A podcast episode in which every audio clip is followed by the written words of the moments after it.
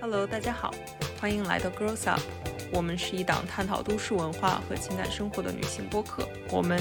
这一次就赶上了一个比较特殊的节日，那就是母亲节。谈起母亲呢，我觉得我我们四个作为就是时尚从业者，我们的嗯，不管是 style 啊，或者说呃一些品味，或者说在时尚的一个启蒙上，肯定是与母亲也有嗯很多不可分割的关系。所以呢，我们这一期就从这个母亲对我们的一些影响上，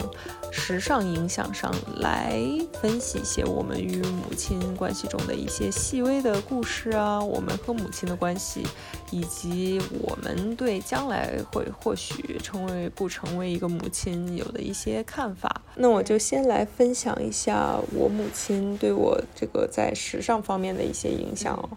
我觉得我母亲的这个呃 style，如果用一个词来形容的话，那就是舒适。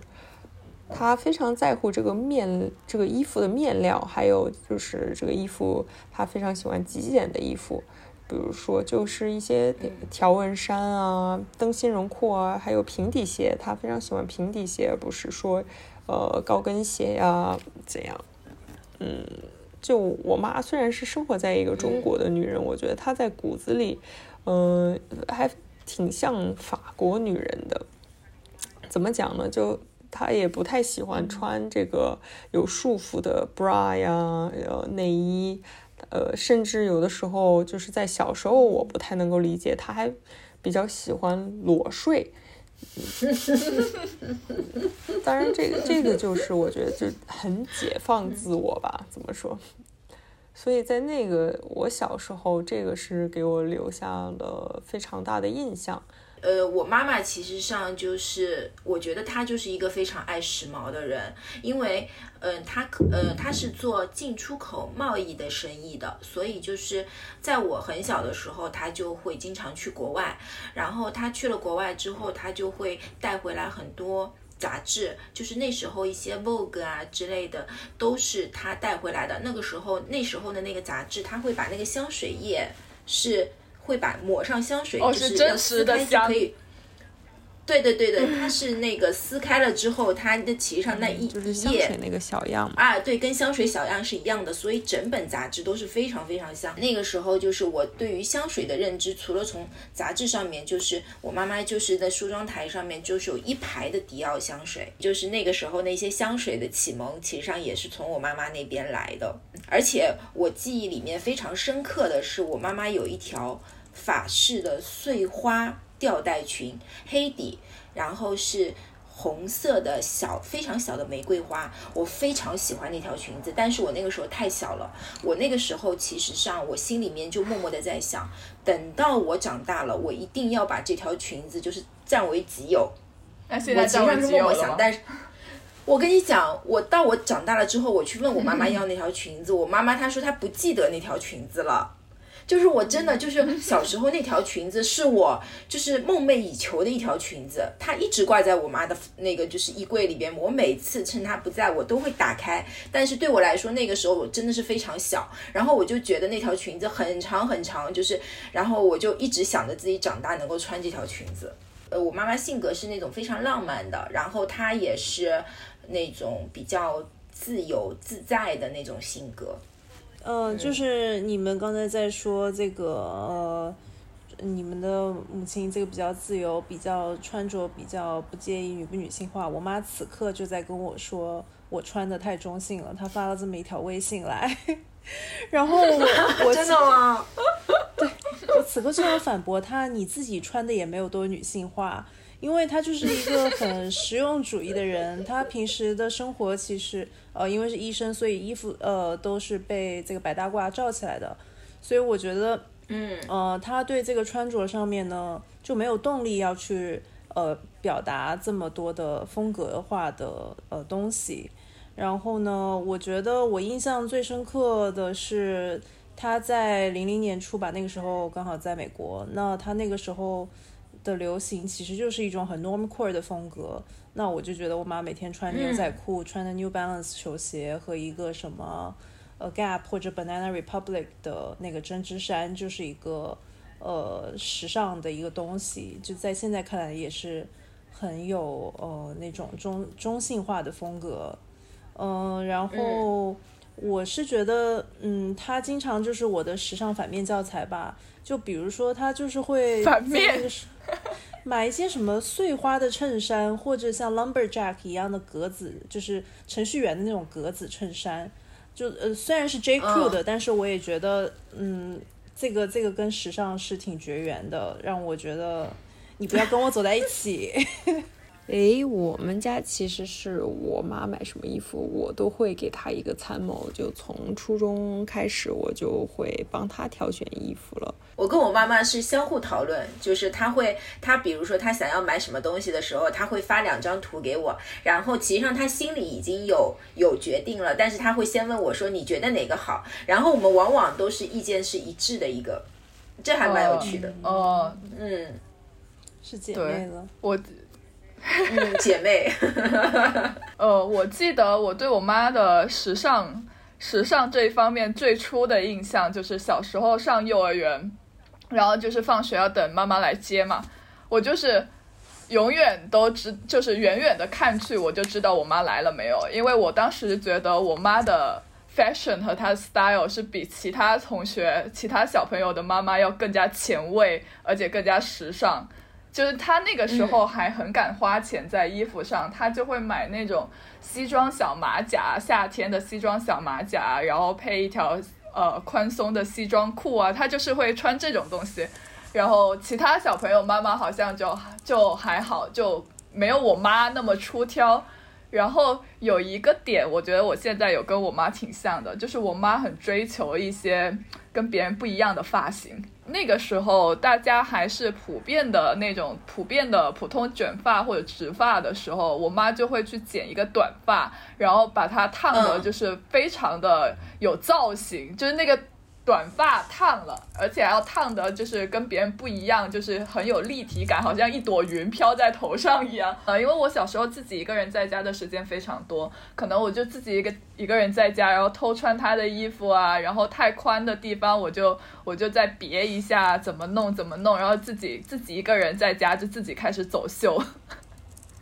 哇，你从小就有设计师的天分，就就从小就喜欢玩这些东西，包括就是家里的什么被单啊、窗帘啊。九零年的时候，国内应该有一部电视剧叫做《公关小姐》，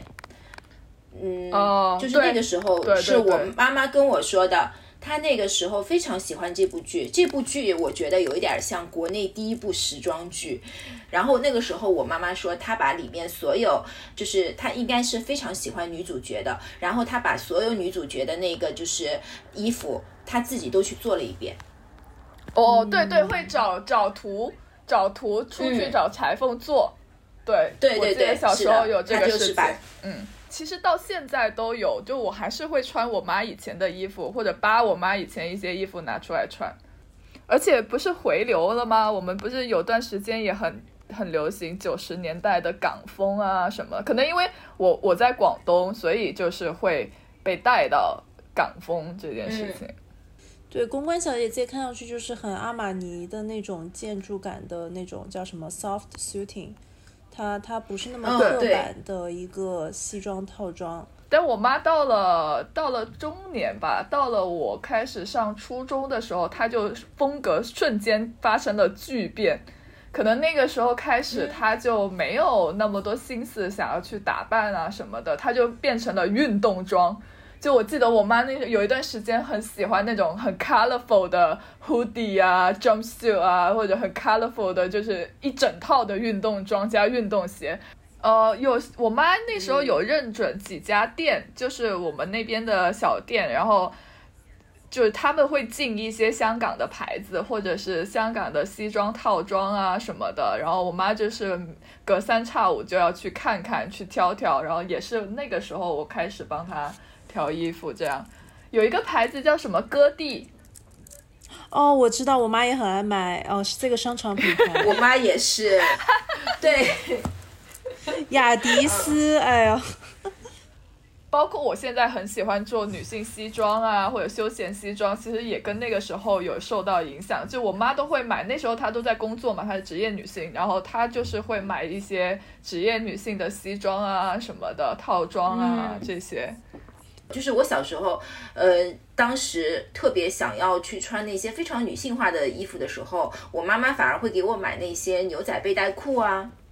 那样子的那一些买给我说，你可以尝试一下穿这个。她说她会觉得很有趣。我记得就是我小时候一直想要留长发，然后我妈就是不想帮我扎辫子，然后他就一直不让我留长发。我还跟他商量，我说那我那时候幼儿园嘛，我说那我上小学能不能留？我妈说小学也不可以。我说小学五年级总可以了吧？然后到最后就是一直跟他 negotiate，到了我读大学。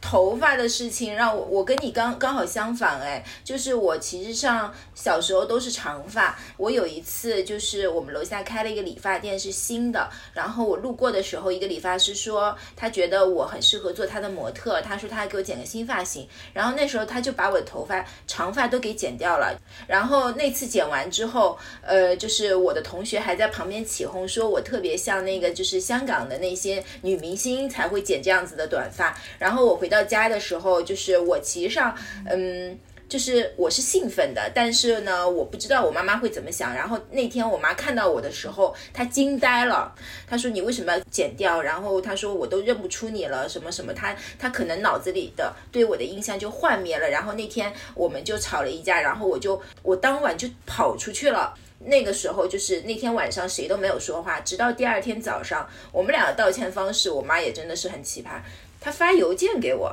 就是他在他的房间，我在我的房间，他发了个 email 给我，跟我道歉，我，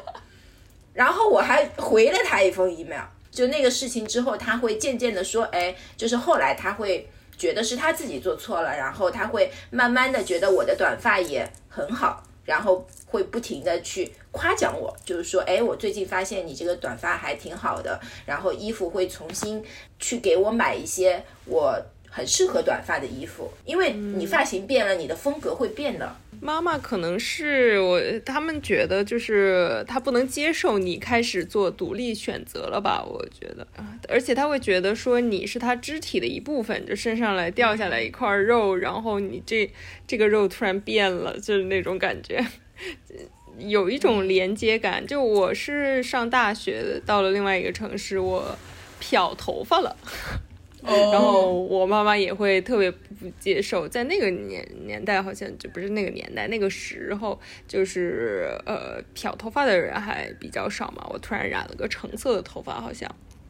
然后我妈也不接受了一晚，然后自己做了自己的心理工作，然后又接受了。特别是女孩哦，就佳琪刚才说的，就是妈妈会觉得你是她，你是她身体的一部分，就对你有这种支配欲。我觉得可能。相比起男孩女孩这种感觉会更加更加强。太长的时间内，我妈对我的控制欲太强了。就是她有一些她年少时期或者她年轻的时候没有实现的抱负和愿望，然后她就想要把让我去实现。就这个事情，我小时候真的不懂，但等到长大了，我觉得大概就是这么一回事儿。我的话，我觉得我妈还是挺散养的，然后呢，就是散养到的有点过分了。我就觉得她好像也不是很关心我，她每天最注意的、最关注的可能就是她自己的工作，沉迷工作这件事情。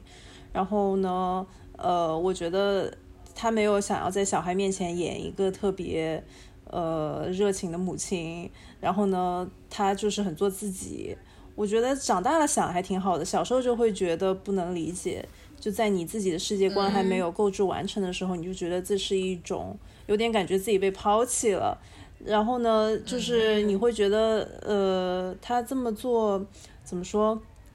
就是他他可能只关心的是你那个有没有呃好好吃饭，一些就是呃就是什么。很基础的问题，但是别的东西就任你发挥。他甚至就觉得说你不要那个去做医生，因为他是医生。他说你这么粗心，你就不要做这个事情。就是我觉得小时候到现在的那个呃看待这个事情的角度的转变，就会让我更加释然，让我觉得他可能从小就是要让你培养成一个独立的个体的这种呃这个思路，可能他无意识这么做，但的确达到了这个目的。我觉得这就是呃，我们跟母亲的关系有时候会影响到我们长大之后变成什么性格，就对我们后天的一些行为和性格会有塑造。就是我，我是我妈，因为控制欲太强了，就 even 是我周围的朋友或者我的中呃租房子的中介都知道，就感觉我妈控制欲太强了。然后有个人就跟我说，控制欲强的母亲就会有两种小孩，一种就是自己完全做不了主。就自己没有决策的的的能力，另外一种小孩就是这个小孩就会变得很叛逆，然后这个小孩长大之后控制欲也会很强。我就是第二种。但是我觉得我小时候，嗯，我我跟我妈妈就是做像姐妹，也是长大了之后才会有这样的关系的。就是小时候不是，因为我爸爸过世的比较早，然后嗯，有很多就是家里的责任啊，包括要承受的东西都是我妈妈在承受。但是她的性格其实上又是比较自由的那那种性格，所以呢，嗯。他就是对我的那个管教，就有点像丹尼的妈妈对他就是有点散养，就是他那种散养呢，其实上，嗯，我妈妈就是不是说是特别说。呃，想要，但是他可能就是忙不过来了，有时候他没有办法顾及到这么多，所以呢，就是像我小时候，我就觉得，就是很多小朋友可能在那个时候都是每天，比如说做功课、写功课，都是在父母的指导下或者是陪伴下面，有时候不是还有什么默写、听写之类的那些东西嘛？我就是，嗯，我基本上都是自己完成的，我是完成到连签，就是家长签字都是我自己模仿着签字的。哦，我也是自己签字。那个。对，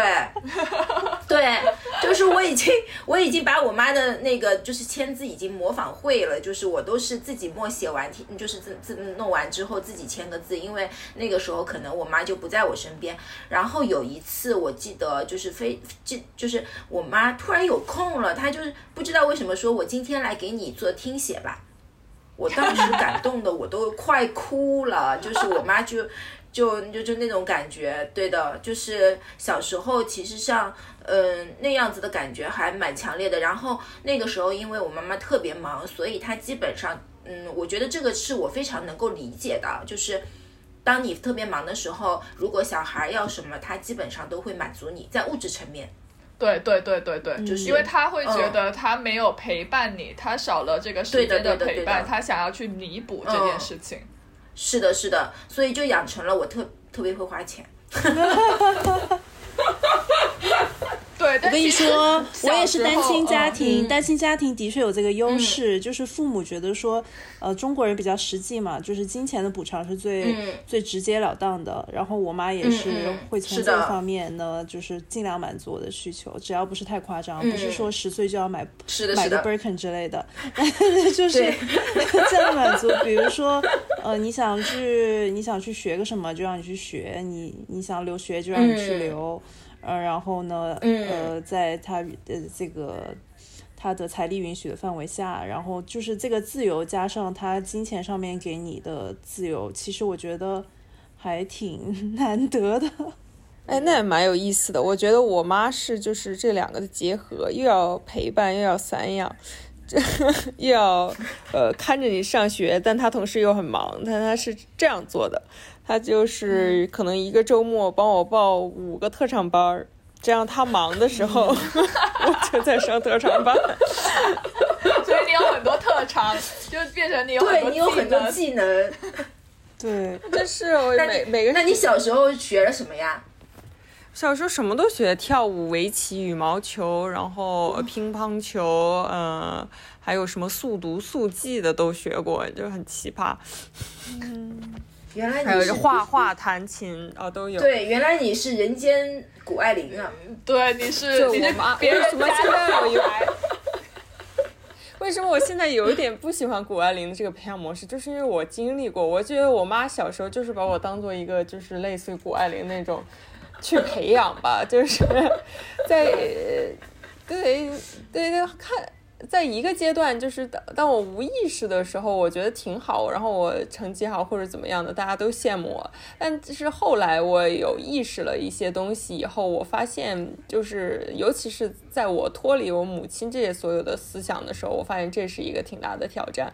因为可能在妈妈眼里啊，就很多事情都不重要了，就是你你的学习啊是最重要的，你的这些，所以他也不会让我去 hands on，就是去动手的做饭啊，或者说他看起来很多没意义的事情，他就不让我做了。对，没有，他就会替我去做。对，那就是让我长大有很大的困惑，因为我又是想，就是我的职业又是从事艺术啊、视觉啊这种，我做的很多事情，其实，在就是常规人眼里看就是无意义的，就加引号啊，我其实就是应该要去学习怎么样去生活，享受生活，在生活中寻找乐趣。我觉得这个是非常大的一部分。对，感觉我们就是在被跟父母的这种角力过程中，逐渐发现，呃，就是呃这个父母呃逐渐的让父母走下这个一个神坛。然后呢，开始去摸索出真正的自我，而不是依附于母亲所营造的你的自我。哎，我在刚才聊天的过程当中，我突然发现了我妈，我妈有成长哎，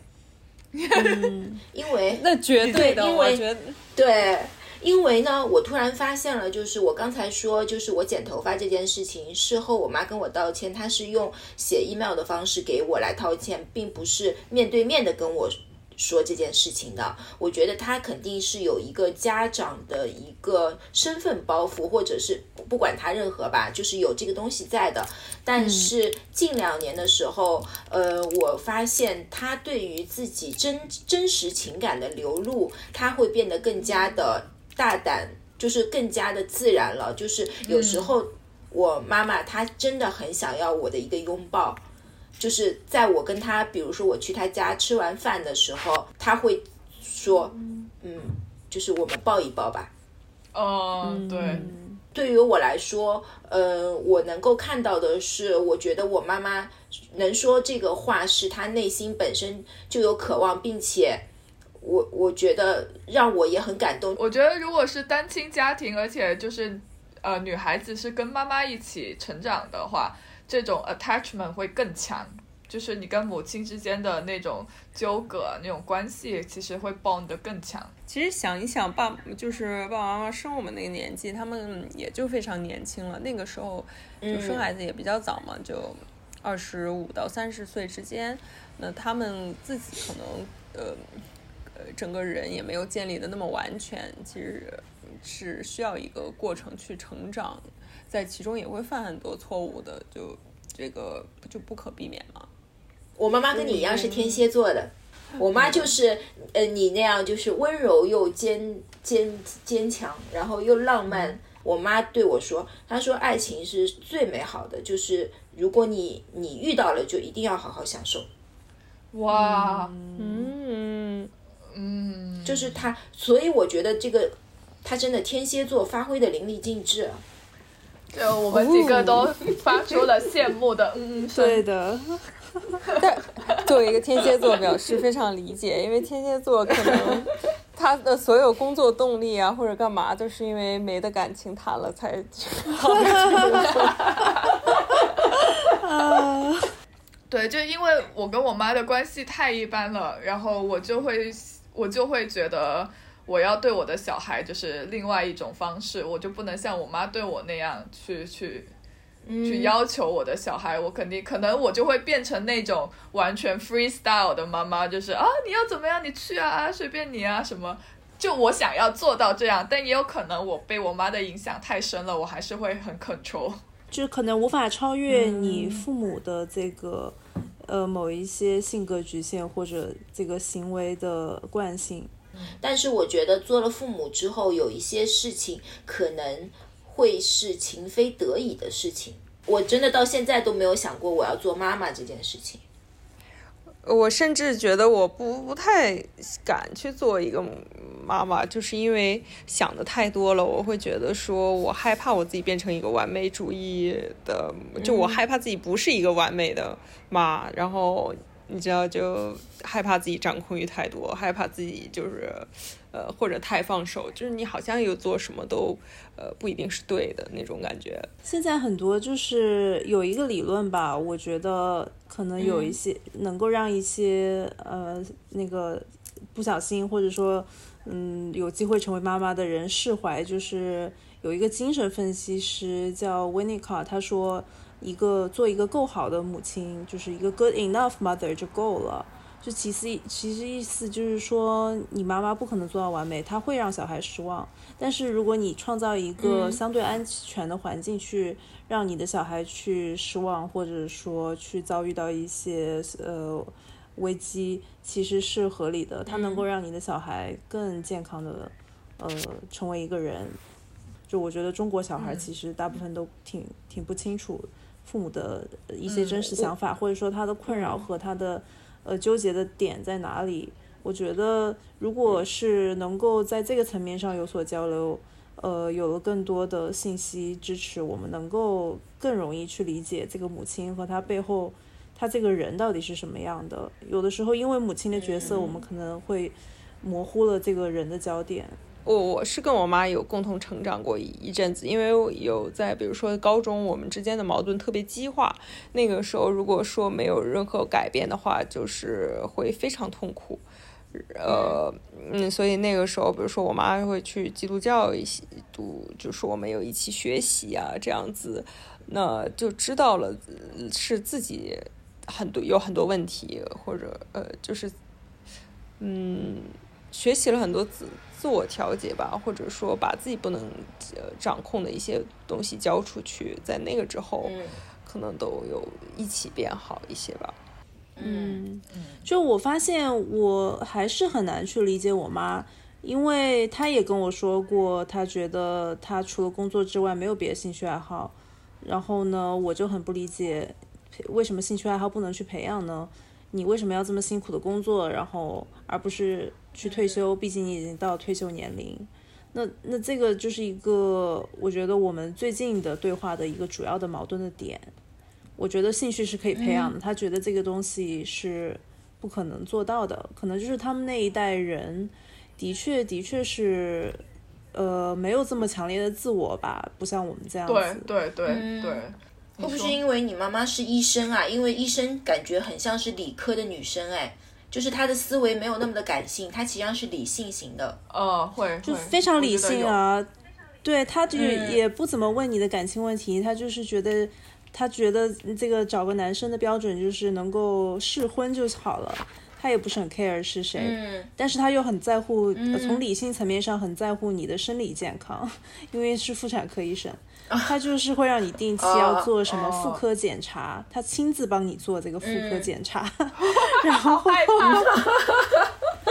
有点可怕，我觉得他完全没有把我当一个女儿在对待，把我当他的病号在在看待。你是然后我觉得有一次，对，有一次让我觉得很感慨吧，就是呃，他有一次要做一个小手术，然后呢，我就去陪护。但是，呃，在这个陪护过程中，他唯一一次感动的到哭，是当他的学生来看他。那这个时候，我觉得身为一个女儿，就会产生一个很复杂的心情。那，呃，真正让你感动的不是你的女儿，而是你的学生，就来看了个二十分钟，对。